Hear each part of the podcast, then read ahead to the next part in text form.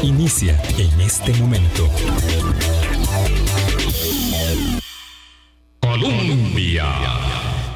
Con un país en sintonía, 8 en punto de la mañana. ¿Qué tal? ¿Cómo están? Muy buenos días, bienvenidas, bienvenidos a nuestra ventana de opinión. Hoy es 14 de septiembre, un día significativo en el calendario porque evidentemente en la antesala de la celebración de nuestros 201 años de independencia, el día 14, todos los años por supuesto, hay actividades que marcan estas eh, celebraciones, estas fechas tan significativas esta fiesta a lo largo y ancho del territorio nacional en la que nuevamente transita la antorcha, estas actividades tan emblemáticas del 14 en eh, Cartago y por supuesto los desfiles de faroles que dan tanta luz y color a la actividad propia de un cumpleaños más, cuando tenemos que mm, especialmente valorar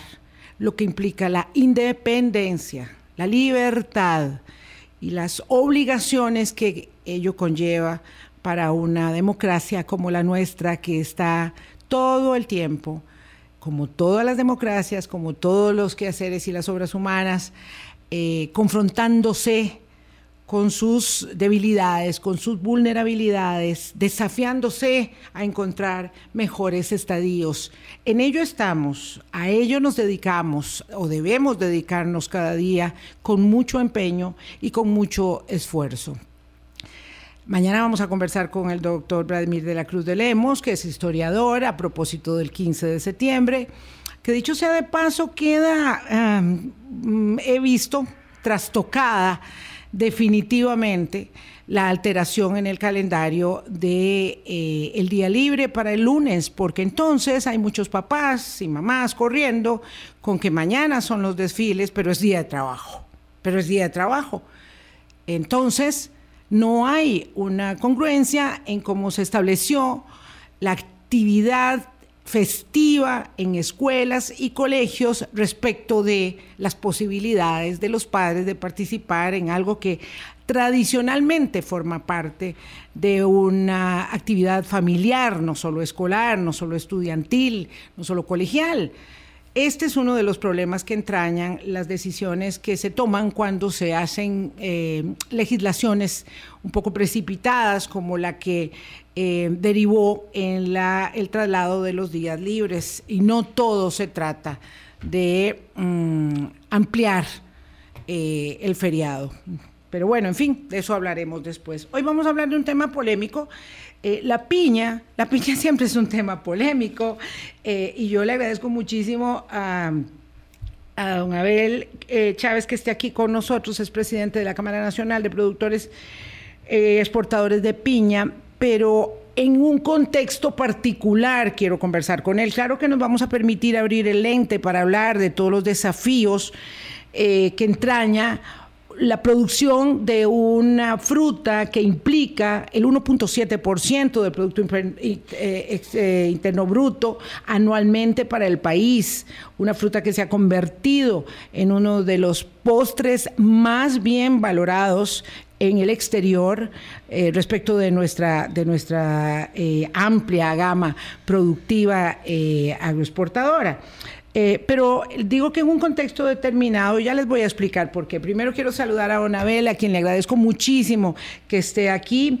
Eh, no fue fácil, pero, pero lo convencí de que me acompañara, porque no fue fácil porque tiene otras actividades y hoy mismo tiene que salir de viaje. Entonces, le agradezco doblemente, don Abel, que haya aceptado mi invitación. Muy buenos días. Buenos días, doña Vilma, y a todos los que nos escuchan. La verdad, este, muy complacido estar aquí en el programa suyo. Sé que eh, tiene una audiencia nacional bastante, yo diría que bastante importante, y es una forma de cautivar también esa audiencia precisamente por los temas que usted toca aquí en el programa.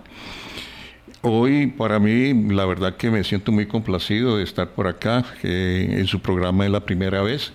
Y aprovecho para darle un cordial saludo a todos los que nos están escuchando y muchísimas gracias, doña Vilma. Claro, lo dice bien Don Abel, es la primera vez en nuestro programa, pero no en el micrófono de Colombia, porque se lo quité a don Miguel Ángel Grillo. Este, se lo pedí prestado, digamos, porque eh, don Abel eh, ha estado muchas veces en el programa del agropecuario de la mañana. Y bueno, le pedí que viniera porque yo mm, mm, creo que no se ha dilucidado. Eh, y en lo que cabe, don Abel me contestará lo que pueda, no se ha dilucidado claramente y pasa muchas veces, no es que sea algo inédito, ¿Por qué salió la ministra de Agricultura, Laura Bonilla, del de, eh, puesto tan abruptamente?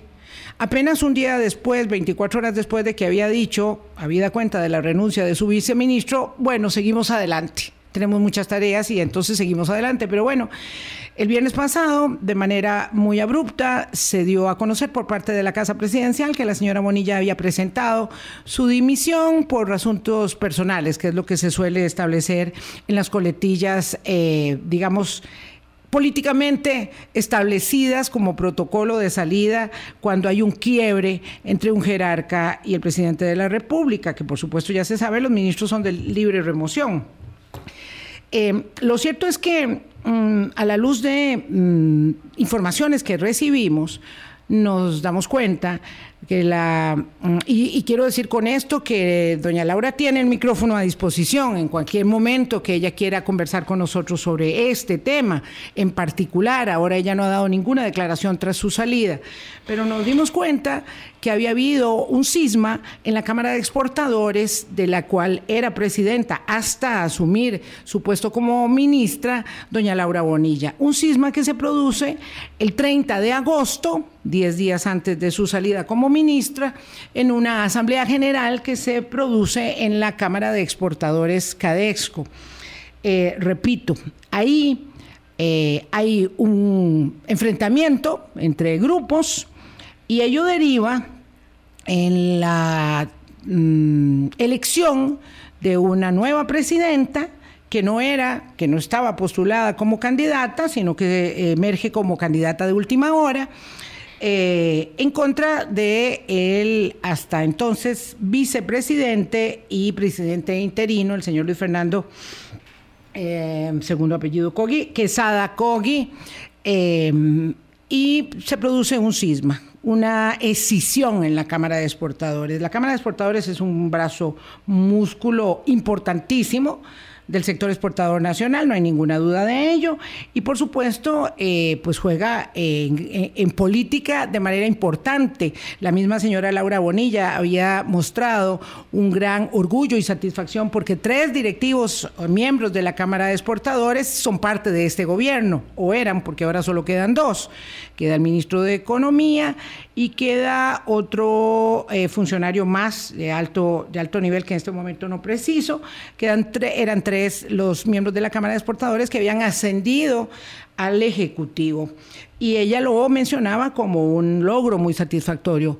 ¿Qué fue lo que pasó realmente en esa Asamblea General que ha generado que toda la Cámara Nacional de Exportadores de Piña se hayan retirado de Cadesco y hayan generado con ello una escisión importante, porque no solamente se han retirado este, este sector de la piña del país, sino otros, pero vamos a ir explicando esto poco a poco. Quería contextualizarlo porque sé que esto no está ahí eh, a flor de piel del conocimiento de todas las personas. Probablemente sabrán más de los funerales de la reina Isabel que de lo que yo les estoy contando. Eh, pero esto es importante porque implica una división en un sector significativo de la organización gremial de los exportadores del país. Don Abel, ¿usted nos puede contar más o menos qué fue lo que pasó en la asamblea del 30 de agosto y por qué Canapep eh, decidió retirarse de Cadesco. Son cuarenta y tantas empresas. Sí, a ver, doña Vilma, este, voy a, comenzar primero que todo mm, indicando, yo presencialmente no estuve en esa asamblea y, dado que Canapep tiene una representación como Cámara, en mi caso, como presidente, le di le di un poder a, don Giovanni Villalobos, que aparte de ser el tesorero, o era el tesorero de, Cadesco, también ha fungido como tesorero nuestro en Canapep. Eh, tratándose de él, yo con mucho gusto sí le dije, Giovanni, este, le voy a dar un poder, yo no voy a poder asistir porque ya tenía un compromiso, pero ya usted sabe más que todo, en el caso nuestro, hacia dónde va dirigido el voto, para que usted apoye esa, esa papeleta. Yo en aquel momento... Ustedes apoyaban a don Luis Fernando Quesada. Correcto, sí. Y entonces porque la gestión que él había, que, él estaba haciendo, que venía haciendo hasta ese punto, hasta ese momento, desde que él sustituyó a doña Laura, eh, había estado, había sido bien. Yo inclusive había participado en reuniones donde él participó y veía uno que, que era un elemento, o es un elemento, que realmente para Cadesco eh, ya le funcionaba muy bien y, estaba bien representada esa junta directiva en la cabeza de él. A raíz de eso, eh, el otro punto que quería aclarar, con esto, doña, doña Vilma, es lo siguiente, es que está bien, Canapep, nosotros somos alrededor de 43 empresas afiliadas, pero inclusive el hecho que Canapep haya tomado la decisión de desafiliarse, Canapep, no implica que las empresas afiliadas a Canapep lo están haciendo también. O sea, porque... Algunas sí y otras no. Exacto, porque ahí respetamos, por ejemplo, las decisiones que cada uno toma en ese particular. Entonces, lo que sí empezamos a sentir fue como, como un sismo dentro del mismo Canapep. O sea, eh, empezar, empecé yo a recibir una retroalimentación principalmente los que estuvieron estuvieron presentes en esa asamblea y eso pues prácticamente a mí me obligó también a informarme directamente. Este, ya cuando teníamos bastante eh, el panorama completo, eh, lo que hicimos fue llamar a una sesión de extraordinaria de la Junta Directiva y únicamente con la finalidad de, de tocar el tema, porque ya habían varios ingredientes sobre la mesa que de nosotros no podíamos obviar o la junta directiva no podía obviar y si era necesario que nosotros lo, lo, conversáramos. Eh, ¿Cuáles eran esos ingredientes sobre la mesa para que entendamos un poco? Bueno, principalmente, por ejemplo, eh, en la forma que, se dio, el, digamos, la elección de, de algunos puestos porque hay que ver que no fue toda la junta directiva la que se eligió por parte de Cadesco, sino algunos puestos. Que, claro, hay otros que quedan. Sí, es como... Se hace una pues elección de medio periodo, digamos, algo así. Sí, señora, yo, yo estuve mucho tiempo ligado como, pues, como directamente a, a, Cadesco, inclusive fui durante muchos años, me tocó épocas eh, difíciles, épocas, digamos, de crisis en, en Cadesco, y, en aquel momento yo me desempeñé como, como, como tesorero de la organización, inclusive por los años que estuve ahí y un reconocimiento que se me hizo, cosa que me halagó mucho porque yo creo que soy uno de los pocos, aparte de, don Antonio Burgués, que creo que es el otro que hay, que como miembros honorarios de la organización, y precisamente por el desempeño que, que se había hecho. Pero bueno, entonces a raíz de eso sí llamó mucho la atención lo que, lo que se estaba mencionando en el sentido, primero que todo, la forma, inclusive las sorpresas que se dieron, y después la otra parte que es la forma en que eso se dio. Caesco tiene mm, gente muy honorable representando a las empresas. Y eso a nosotros siempre eh, ha sido una satisfacción ser parte de, como Canapé, de, los afiliados de Cadesco, porque usted lo mencionaba hace un momento, doña Vilma, este, la organización cumple un papel importante para la vida para la vida económica del país. Por otro lado, eh, tan importante es eso que, que inclusive Cadesco tiene una silla en la Junta Directiva de Procomer. Entonces, eso, eso es muy importante también tener esa representación. Tal vez para la comprensión de todos, don Abel, es importante entender cuál es el problema, ¿verdad? ¿Dónde está eh, la dificultad de que eh, haya surgido una candidatura sorpresiva? Porque cualquiera diría, bueno, ya no importa. Eh, de hecho, aquí lo decía, es muy curioso, mm, doña Gina Vargas, que me parece que era del tribunal interno de la elección de esa asamblea, ella establecía en nuestro Facebook, bueno, güey, ¿cuál es el problema? En todas las organizaciones hay lobby, y en todas las organizaciones hay política, y en todas las organizaciones hay, como usted mismo dijo, poderes. Entonces, eh, ¿Cuál es el problema que surgiera una candidatura a última hora, eh, dado que se establecía, se tenía como el panorama mm, armado de que había un presidente interino que había estado muy pocos meses y que estaba haciendo el buen trabajo y que se iba, digamos, prácticamente a consolidar o a confirmar su permanencia como presidente. Entonces, ¿cuál es el problema que haya surgido una candidatura eh, que al parecer, según lo que tengo entendido, estaba, digamos, promovida por la ministra de Agricultura? Pues concretamente, doña Vilma, nosotros en, dos, para, en, mi concepto, dos puntos importantes hubo cuando nosotros tuvimos la reunión a, lo interno de Canapep. Además, le tengo que decir, me satisfizo mucho ver que dentro, fue una reunión, una, una reunión virtual, dentro de los que estaban ahí estaba doña Ciani, que es la que quedó actuando como presidenta de, está ahorita como presidente Cadesco. O sea, eso era importante porque le daba una transparencia. A lo que se estaba hablando. Sí, a lo que se estaba hablando. O sea, no estábamos haciendo nada por detrás y esto. Por los comentarios, por ejemplo, lo que usted dice, bueno, eh, primero sí nos llamó la atención de esa injerencia política. ¿Por qué? Porque hasta la fecha nunca se había dado una injerencia política directamente con una organización. Y entonces, eh, eh, desde ese punto de vista, eso nosotros lo, así lo, lo, conversamos, eso no era correcto. Es decir, ustedes asumían que la participación eh, de la ministra de Agricultura en la articulación de la candidatura de la señora Villalobos era una injerencia política del Ejecutivo. Así lo entendieron. Por eso, y es que y eso, y eso no, no, no, no es pecado, porque sabemos tanto que tanto la, la, la ministra y ella tiene mucho de sus, de sus, de sus actividades en esa región. Por otro lado, también en la región de, la zona norte. Eh, ¿Y, por qué viene el cuento lo de la zona norte? No, porque digamos, la concentración que se dio principalmente donde hubo ese movimiento, sí nos informaron que se había dado en la zona norte. E inclusive... Ah, en la zona norte se fraguaba el tema de la candidatura sorpresa. Pues, de ahí nació.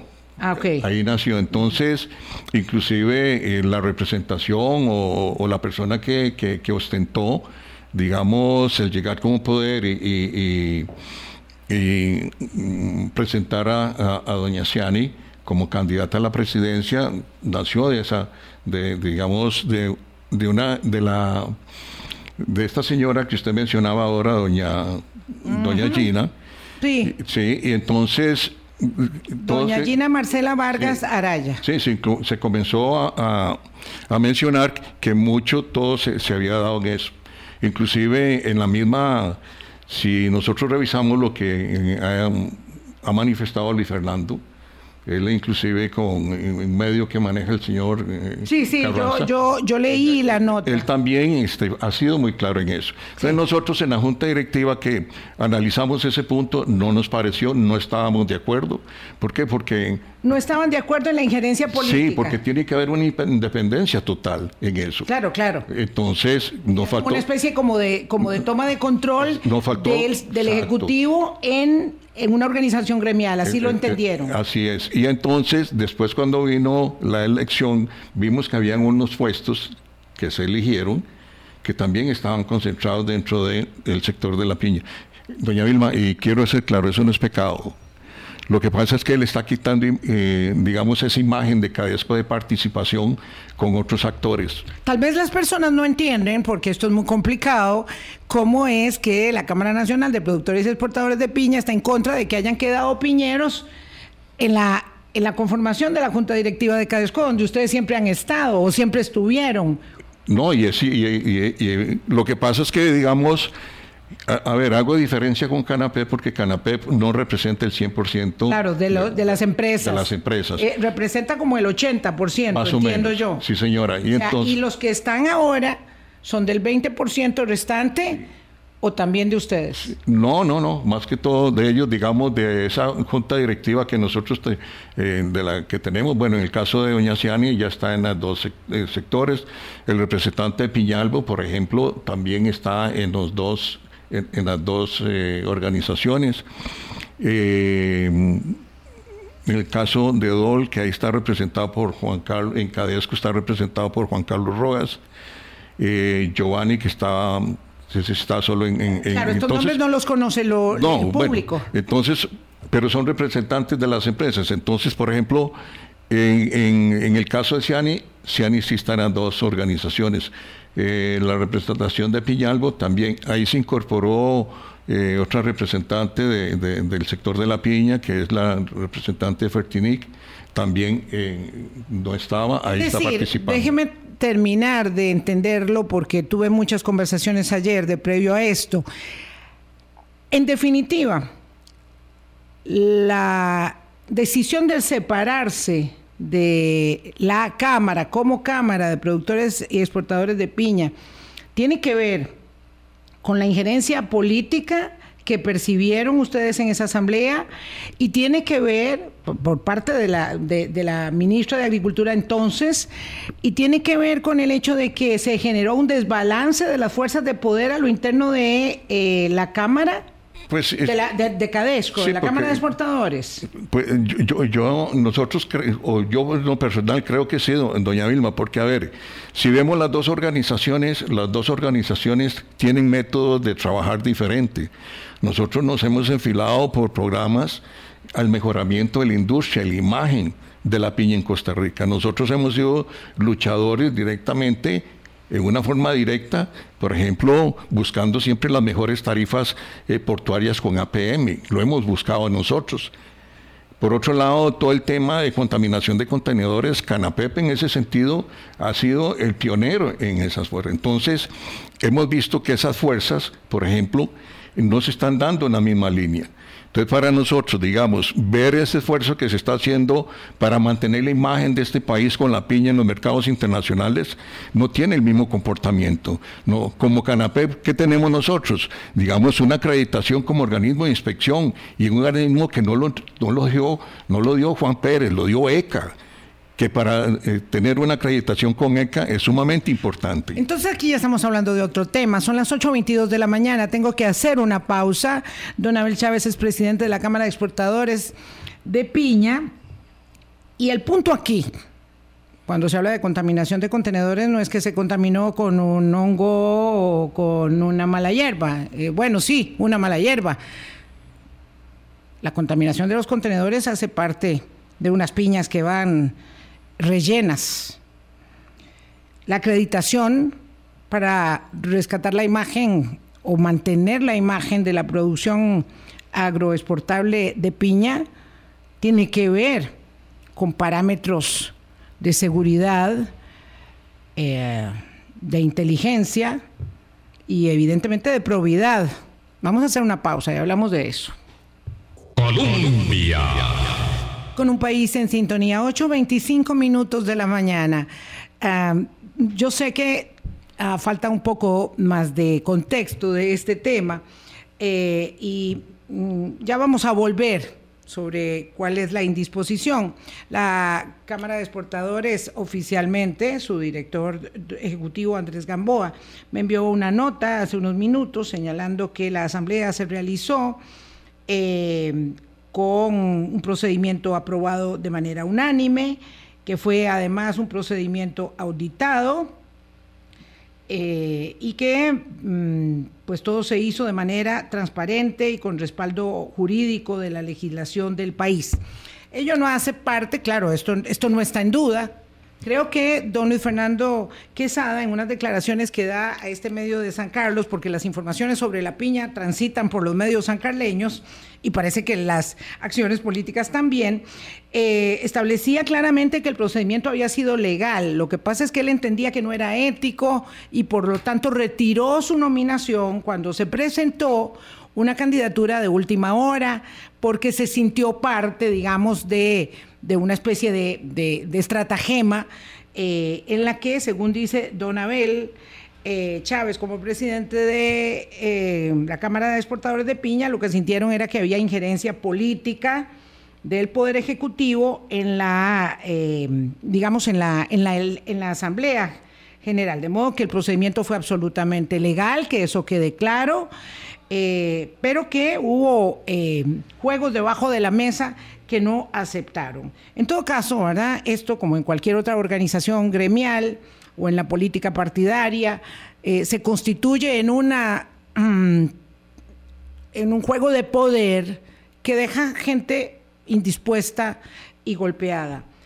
Lo de ustedes, don Abel, como Cámara de Exportadores de Piña, tiene que ver con que querían mantener un poder que no sienten que representa la actual presidenta o con qué exactamente, porque algunas personas podrían pensar que es que ustedes lo que querían era mantener un poder, eh, que se sentían más representados por, don Luis Fernando que se tuvo que retirar. Por cierto que yo a don Luis Fernando también le, le mandé a través de don Abel una invitación, pero pues él no quería eh, dar más declaraciones que las que ya había dado a este, a este medio de San Carlos, eh, donde dijo que había habido de manera amañada un juego para esa elección y había decidido retirarse. Lo de ustedes, ¿a qué va, don Abel? No, como mencionaba doña Elba, en el caso nuestro básicamente fueron de esos puntos que vimos que había una concentración, a pesar de que bien, bien pudimos habernos sentido muy satisfechos de que hubiera una, representación amplia en los, en los nuevos nombramientos que estaban dando y de, del sector de la piña. Pero nosotros no hemos buscado eso. Nosotros lo que hemos buscado en CADESCO más que todo como organización es un apoyo para los problemas nacionales que afectan exportador, el sector exportador y contra la presidenta eh, en absoluto. No tenemos nada, nada, nada. Sobre la, forma en que se llevó a cabo la asamblea, totalmente de acuerdo. Simplemente y nunca hemos puesto en duda la legalidad con que se, ahí se llevó a cabo. Era un asunto de injerencia política, nada más. Y por otro lado, ya sí, de doña Vilma, y eso lo vemos que ocurre, de ya ocurrió ahora y lo vemos que en otro tipo de organizaciones también, ya cuando se presenta alguien con con 20 o 30 o 40 poderes y, simplemente y los hace valer. pero si eso no está, si eso no está, digamos, eh, impedido por los estatutos, es una forma de que hay que aceptar porque y el juego político también está ahí siempre presente, tal vez de alguna manera no tan abierta como pareciera haberse producido en este momento. Ahora le pregunto, ¿sabe usted, tiene conocimiento, don Abel, de si este hecho eh, que genera este malestar y esta indisposición, eh, ¿habría tenido algo que ver con la abrupta salida de la señora ministra de Agricultura? Si la señora ministra de Agricultura estaba actuando mutuo propio, dado que había estado tantos años en Cadesco y era una eh, dirigente tanto que era su presidenta, y que ella estaba muy orgullosa de saber que tres miembros de Cadesco habían ascendido al Poder Ejecutivo o, eh, o es que ella estaba actuando a espaldas del Ejecutivo y al Ejecutivo, a la Casa Presidencial no le gustó que estuviera haciendo esos juegos de injerencia política en otra, en un sector que ya no era su sector porque debía estar en el MAC. ¿Sabe algo al respecto? No, simplemente lo que yo, lo que yo sí creo ahí, doña Alves, es que quizás lo que pasó en Canapé fue tal vez esa gota que rebalsó el vaso con toda la situación que venía padeciendo eh, en ese momento la cartera del Ministerio de Agricultura. Semanas atrás se habían dado otros hechos, por otro lado, y yo creo que fue muy fuerte la, en algunos aspectos la carta de, don Edgar Mata. La renuncia del viceministro. Exacto.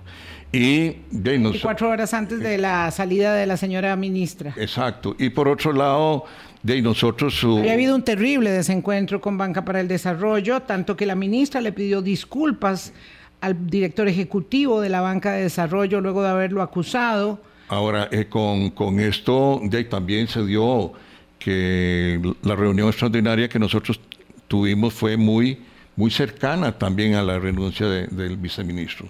Entonces, y el hecho que, que, se, que se, ya se conociera públicamente que Canapep se retiraba como afiliado de, de, Cadesco, eh, la verdad es que yo creo que por representar esa, ese sector piñero, eh, Canapep, yo creo que eso políticamente también tiene que haber llegado a oídos de, del señor presidente. Del señor presidente o de casa presidencial, para así decirlo.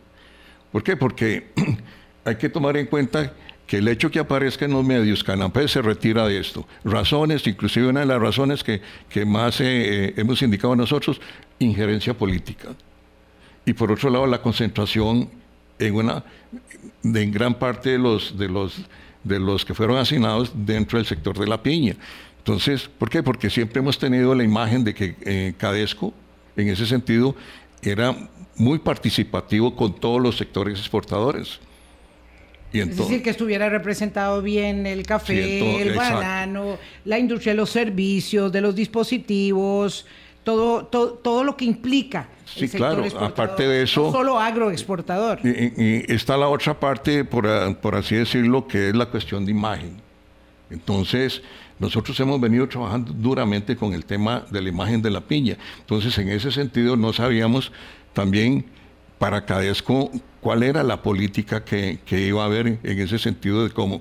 ¿Por qué? Porque nunca le hemos solicitado a Cadesco, ni tampoco Cadesco ha participado en defender la imagen de las exportaciones de piña en ese sentido.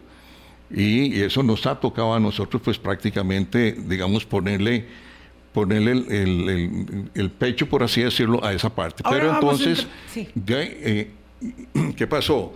Nosotros dijimos, bueno, nos vamos a hacer un lado, esperamos que las aguas vuelvan a su, a su, cauce, Y, esperemos a ver qué va a suceder. ¿Por qué? Porque inclusive dentro de la junta directiva nuestra, el día que hubo la sesión, eh, algunos dijeron, don Abel, nosotros estaríamos dispuestos a ceder el puesto que tenemos dentro de la Junta Directiva de Cadesco para que lo tomen otras eh, representaciones de exportadoras. Y yo le dije, bueno, eso no nos toca a nosotros. Eso es una cuestión de manejo de la nueva Junta Directiva de Cadesco. Pero sí creo que, más que todo por una cuestión de, de, imagen de lo que ha venido constituyéndose Cadesco a través de tantos años. Yo creo que debe, este remesón que está pasando, de ahí tiene que salir algo positivo, doña Vilma. Y yo creo que el hecho que nosotros hayamos tomado esa decisión y también le indica y es el mensaje que nosotros, por ejemplo, como sector, porque hay que ver que usted ahora lo menciona, el 1.7 del Producto Interno Bruto, pero solo la piña es, cerca del 30% del, del, PIB agrícola. Entonces, esa representación que tenemos nosotros y que jugamos en el país, que junto con Bananos somos los principales eh, eh, generadores de, mano de obra directa aquí en el país. Entonces, yo creo que... Claro, porque el café ocupa menos... menos son cosechas. en el caso de nosotros son todos los días y todos los meses del año, todas las semanas del año que hay que estar en ese proceso. Entonces, ahí yo creo que para Cadesco, decir, bueno, está bien, vamos a analizar la situación, que lo revisen y todo, es que nosotros en ese sentido lo que buscamos es una equidad en eso.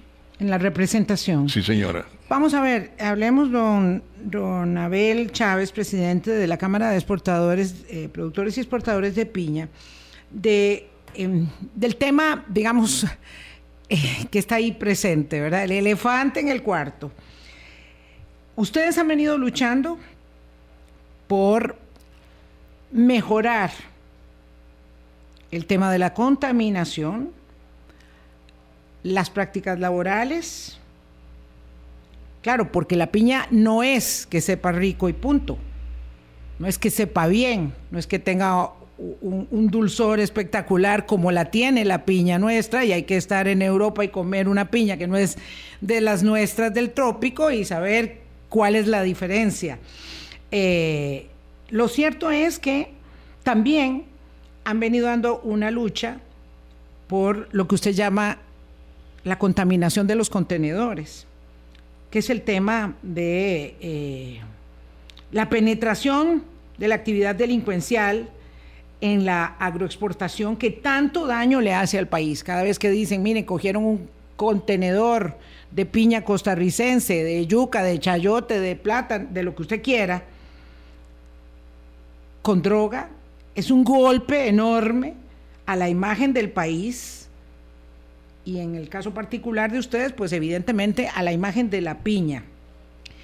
Los reportajes en Costa Rica y fuera del país, pero sobre todo en Costa Rica, de vulneración de prácticas laborales y eh, contaminación ambiental son recurrentes.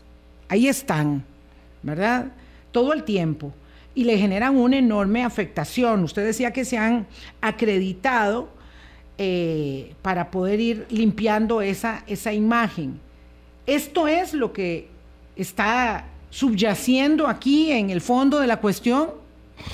En parte sí, doña Vilma, porque no, no se justifica que un, grupo de productores y exportadores hagan un esfuerzo por cumplir con la legislación laboral, primero de todo. Vea usted que ya hoy día anda, anda ya en los corrillos digamos, de un desarrollo que se está haciendo donde hay una violación a los derechos laborales. En la zona norte también. También, o sea, lamentablemente. afectando, yo diría que a tres municipios, porque nos eh, están los Chiles, Guatusi y Upala. Pero bueno, eso, nosotros hemos venido luchando contra eso, contra todo lo que tiene que ver con materia ambiental. Igual, y tenemos un manual que es que es este, digamos, se va adecuando conforme la Asamblea Legislativa va trabajando en esos conceptos, en temas ambientales y sociales. Y entonces, para nosotros eso es muy importante, digamos, que haya ese compromiso. Y entonces, al haber mucha en ese, en ese sentido, no sabemos cuánto puede afectar la imagen más del sector. ¿Por qué? Porque nosotros estamos claros en el trabajo que tenemos que hacer. Y entonces, en eso, por ejemplo, yo tenga la seguridad que, inclusive siendo la nueva presidenta de Cadesco, parte de nosotros, ella le ha, le ha tocado cumplir con los diagnósticos bianuales que nosotros hacemos. Entonces, si esa ha sido una de las tesis nuestras para mantener esa imagen y hacer diferencia en la producción y la exportación de piña, doña Vilma, para nosotros el hecho que otros no lo cumplan y que estén dentro del mismo Cadesco, para nosotros eso no es saludable y se lo tengo que decir así concretamente. Otros que no lo cumplan y están dentro de la misma Cámara de Exportadores hoy. Sí, entonces, eh, que, o sea que poco a poco están llegando ahí a, la Penetrando la estructura. Y así, además, dentro de lo que se empezó a decir al principio, era que Pital se estaba adueñando de Cadesco. Entonces, ha habido muchas cosas que, en ese sentido para nosotros ha sido muy fuerte y nos ha tocado luchar con eso. Por Entiendo que lo que pasa es que para ustedes es difícil hablar abiertamente de esto por... Eso no se puede, doña Vilma, eso no se puede y no lo vamos a hacer. No lo vamos ¿Razones de seguridad? No, por temas también éticos. Ya. A ver, yo no puedo decir que yo puedo hacerle ver a usted una situación. Un error sí, o lo que sea, pero yo no puedo decir aquí, eh, voy a, enlodar a todos los que están también en una actividad, no lo voy a hacer. Entonces, pero lo que sí buscamos. Pero es que usted está diciendo algo muy serio, don Abel, es que está usted hablando de una penetración. Doña Vilma, ¿dónde ha entrado? A ver, nosotros sacamos cerca de 2.000, 2.200 contenedores de piña por semana. Eso facilita mucho para los que están en ese tipo de negocio hacerlo. Y nosotros, ¿qué hemos buscado? Con, con, el esfuerzo de las autoridades de gobierno llegar al... Nosotros cuando hicimos el convenio de 100% de la piña, yo sé que eso no... ¿100% de la piña qué? Que, se, que, fuera escaneada aquí en la salida. Inclusive tratándose de piña fresca y sus productos. Eso no fue bien visto por algunos. Pero era necesario. Pero, no, es necesario para el país. claro, por aunque la sea más costoso, aunque sea más lento, es necesario. Doña Vilma, pero entonces, a ver, estamos luchando por causas de un sector que ha sido tomado por, por los volúmenes de exportación que tiene. Pero entonces, en ese sentido, caray, que, todos, vulnerables. que todos nos pongamos el mismo sombrero. Yo, inclusive a doña Ciani, yo se lo mencioné Doña Ciani, a ustedes les hemos ofrecido hacer ese trabajo de diagnóstico en forma gratuita. ¿Por qué? Porque nos interesa la actividad como un todo. pero donde usted ve, por ejemplo, que salen reportajes de que hay incumplimientos con, Un día la, sí y otro también. con la seguridad social, que hay explotación de trabajadores, de que el, el tema de los, de, de que mm, entran los, los, la figura del, del, del contratista. Nosotros, eso, a nosotros todo eso para nosotros es muy delicado. Ayer mismo publicaba el diario Extra, Costa Rica cultiva piñas con peones esclavos en el país que pregona respeto a los derechos humanos. Eh, es fuerte, muy fuerte este, este reportaje, habla de salarios miserables, de condiciones inhumanas, de personas que tienen que trabajar por salarios de verdad vergonzosos, sin seguridad social, aguantando hambre. Eh, eh, bueno, en realidad no era de ayer, lo, lo, lo, republicó ayer un dirigente sindical. Curiosamente ayer, porque esto está dando vuelta ahora, eh, el, el, reportaje era anterior, eh, y luego en medios de la zona norte que son muy activos, hay artículos permanentemente ¿verdad? Y aquí tengo uno de ayer, ese sí es de ayer, que habla de eh, la denuncia a una piñera por presunta tala, contaminación y explotación la, laboral, eh, y se observan fotografías de esas eh, vulneraciones aparentes que la empresa, por supuesto, eh, niega, pero que se hace con un mecanismo muy manido respecto del incumplimiento de obligaciones laborales, que es eh, subcontratar, ¿verdad?, eh, a los peones con empresas que tercerizan. Esto se hace en muchos sectores, no nos vayamos a engañar, esto no está pasando en la piña nada más, eh, como una manera de burlar las cargas sociales. Y ahí es donde ustedes han venido limpiando el terreno, arando el terreno. Exacto, y, y, y, y tenemos programas inclusive eh, que yo creo que todavía eso, que nosotros ahora con el, ese manual que es, ya le digo, actualizado conforme se varía aquí la legislación ambiental y social, sí. este, nosotros, claro, uno no puede ser un país OCDE haciendo Vilma, nosotros, lo que le da la gana sí, con la legislación laboral. Y es que y nosotros somos auditados por ECA también.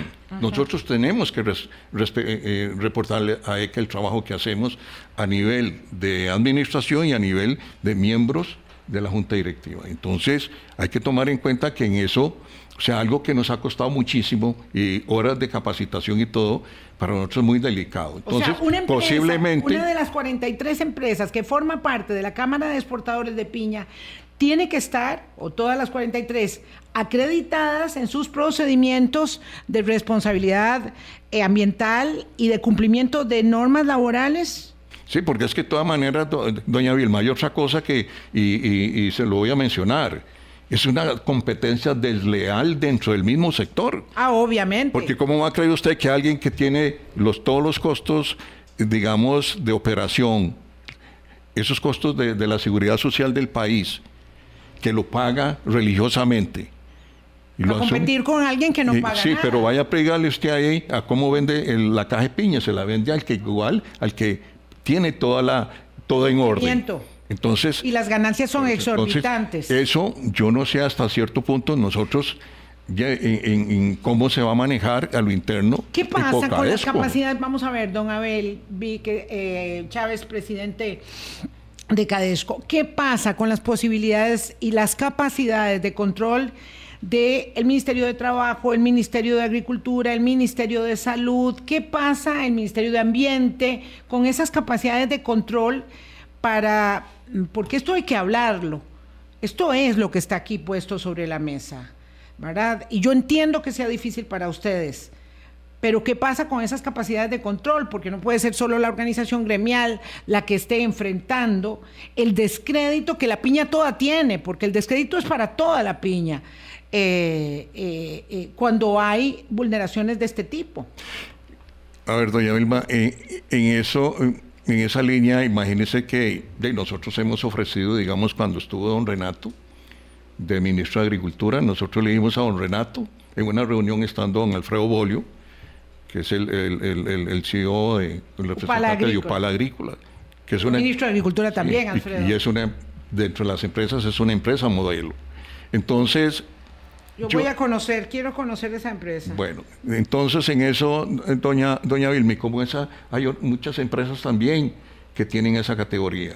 Nosotros este manual, imagínense que cuando se hacen los diagnósticos, para nosotros una, un diagnóstico que esté abajo del 70% de cumplimiento de los cinco pilares que contiene, que tiene que ver con parte social, seguridad, todo lo que esto de, de, de, de cómo hacer las cosas dentro del campo de, de trabajo, la agricultura propiamente. Social y ambientalmente responsable. Todo lo que es más, tenemos una comisión, que es la Comisión Socioambiental para la Producción de la Piña, que está integrada por los principales ministerios. Hay representación también de las universidades. Eso, eso no es. Entonces, a ver, doña Vilma, si nosotros hemos hecho ese esfuerzo y no lo vemos en hacer al frente, para nosotros es complicado. Es decir, ustedes coexisten con otras empresas, Entonces, otras organizaciones que no están sometidas al mismo régimen de cumplimiento para mantener... Por lo que usted menciona, igual ahora estamos buscando un acercamiento con el ministro del MINAE, con la ministra de Salud. O sea, y, con, bueno, ya no está doña Laura, doña Laura conocía muy, mucho del trabajo que veníamos haciendo, ahora está don Víctor con Don Víctor vamos a buscar el acercamiento. Pero no las estaba apoyando. ¿Por qué, ustedes ¿Por qué ustedes sintieron que la intervención de ella en Cadesco era una injerencia política indebida? A ver, primero que todo por, por, por participar, yo diría que mentalmente, y lo dice don Luis Fernando, o sea, el manejo de, de, de ese grupo para que llegara a la Junta Directiva lo hicieron y eso fue lo que se comentó y es lo que fue y nosotros no aceptamos la injerencia política. Éticamente, no, es una cuestión, éticamente. Es una cuestión ética. Permítame, tengo que hacer una pausa, don Abel. Vamos a los mensajes y ya ya volvemos para el cierre. Colombia. Con un país en sintonía, son las 8.50 de la mañana. Me están regañando porque hoy he hablado mucho, pero es que a veces digamos, conducir contextualmente una conversación sobre un tema que no está en el dominio de todas las personas es un poco complicado. Entonces, tal vez este, eso ha sucedido para poder que entendamos de qué se trata. Pero bueno, en estos cinco minutos que nos quedan, don Abel, eh, quiero que usted pueda eh, elaborar en extenso eh, si sienten falta de acompañamiento del Estado o de instituciones del Estado, si nuestras capacidades no se conducen no son suficientes para eh, elevar los estándares del cultivo y la exportación de la piña del país, eh, de modo que sea un orgullo y no una vergüenza recurrente lo que aparece en las denuncias en los medios de comunicación aquí y allá, fuera del país. Doña Vilma, cuando uno, se las, uno escucha o ve y observa, digamos, eh, las estadísticas de exportación del país al cierre de un año, y ve uno ese auge, cómo han ido surgiendo los sectores y se han ido manteniendo los sectores. Hay que ver que la piña, de acuerdo a FAO, Costa Rica lidera de ahí para abajo 10 o 12 países en el mundo sobre la forma de hacer las cosas, sobre ese trabajo de respeto que nosotros requerimos y que se ha apoyado porque es un respeto y ahí inclusive eh, ya hemos tocado y vamos a seguir tocando las puertas de la ministra de Trabajo. Para nosotros es importante eso, tener, digamos, esa conexión tan cerca. Con el MINAE, ahí se ha hablado de que se iba a, hacer una reorganización del MINAE. Para nosotros es importante también tener las reglas claras en ese sentido y ver qué podemos esperar institucionalmente. Con la cuestión del Ministerio de Salud, es igual, porque son los ministerios eso. Y para nosotros, que es el ministerio rector, que es el Ministerio de Agricultura, necesitamos un apoyo muy grande en eso. Entonces yo creo, doña Vilma, que en ese sentido, eh, desde el punto de vista institucional, un sector como la piña, una organización como Canapep, que ha venido y demostrando que está haciendo las cosas bien, por tener una mantener ese liderazgo mundial, pero un liderazgo también, digamos, apegado a, toda la, legislación, tanto a lo interno como externo, en materia social y en materia este, ambiental. Nosotros, ya le digo, nosotros ahora que estamos haciendo un alineamiento de lo que tiene el manual con los 17 Objetivos de Desarrollo eh, Sostenible de la ONU, doña Vilma, nosotros estamos cumpliendo con 14 de los 17, o sea, tenemos participación en, en 14 de los Objetivos de Desarrollo, eso más de un 80%. Entonces, por otro lado, el análisis del ciclo de vida, queremos hacer algo emular como lo que hizo Café hay que ver lo que fue café en este país un tiempo. un sector totalmente señalizado y todo por la contaminación en aquel momento. Hoy no. El café hoy, hablar de café... Es un orgullo. Es, es un orgullo, es un producto de lujo. Y sin embargo, ellos pudieron. Y un sector donde hay chiquiticos y hay grandes también. Entonces, ¿por qué en la piña? Eso. Y eso es lo que nosotros estamos más que todo buscando, que haya una integración total del sector. Pero para que haya esa, esa, esa, integración, bueno, que nos midan a nosotros, que nos revisen a nosotros, que las autoridades de gobierno competentes nos digan, vamos a revisar todo el trabajo que tenga haciendo Canapep y vamos a darle el apoyo. ¿Por qué, Vilma? Porque nosotros no estamos de acuerdo con esos eh, desastres ambientales, con esos problemas sociales que hay. ¿Cómo va a creer usted que alguien va a, buscar la asistencia del Seguro Social y le dicen que no? Alguien va a, ver los riesgos del trabajo y le dicen que no. Doña Vilma, no va con nosotros. No va.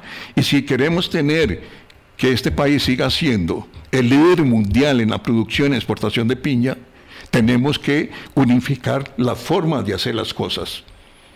Y eso se que homogenizar y, eso, se puede hacer. Pero entonces, una entidad como Cadesco, vuelvo al tema, juega un papel importante en eso, porque es el fortalecimiento de un sector dentro de la misma organización. Así es que, desde ese punto de vista, doña Vilma, yo creo que eh, nosotros cada vez que podemos, lo decimos, lo decimos, pero ojalá que no se nos cierren los oídos. Y ya le digo, queremos estar muy de cerca de las autoridades de MINAE, del Ministerio de Trabajo, del Ministerio de Salud y del Ministerio de Agricultura. Nosotros creemos que ese trabajo de campo que se tiene que hacer, doña, doña Vilma, con, el tema de que es las funciones del servicio fitosanitario. Cada vez que aquí hay un, un, problema grande con la mosca estomoxis, ustedes son el ganadero, eh, todo, todo el mundo, la comunidad de, donde están los desarrollos productivos, también ya en contra la piña. Y eso no, y eso no se vale porque hay gente honesta que haciendo un trabajo honesto y transparente, doña Vilma. Muchísimas gracias, don Abel Chávez, presidente de la Cámara Nacional de Exportadores de Piña, de productores y exportadores de piña. Este es un enorme desafío, como muchos otros que tenemos en el país, para actuar eh, con congruencia, eh, buscando el desarrollo eh, nacional con estándares que nos dignifiquen, no que nos avergüencen. En todo sentido, muchas gracias nos escuchamos mañana a las 8 de la mañana. Buen día. Gracias, Hablando claro, hablando claro.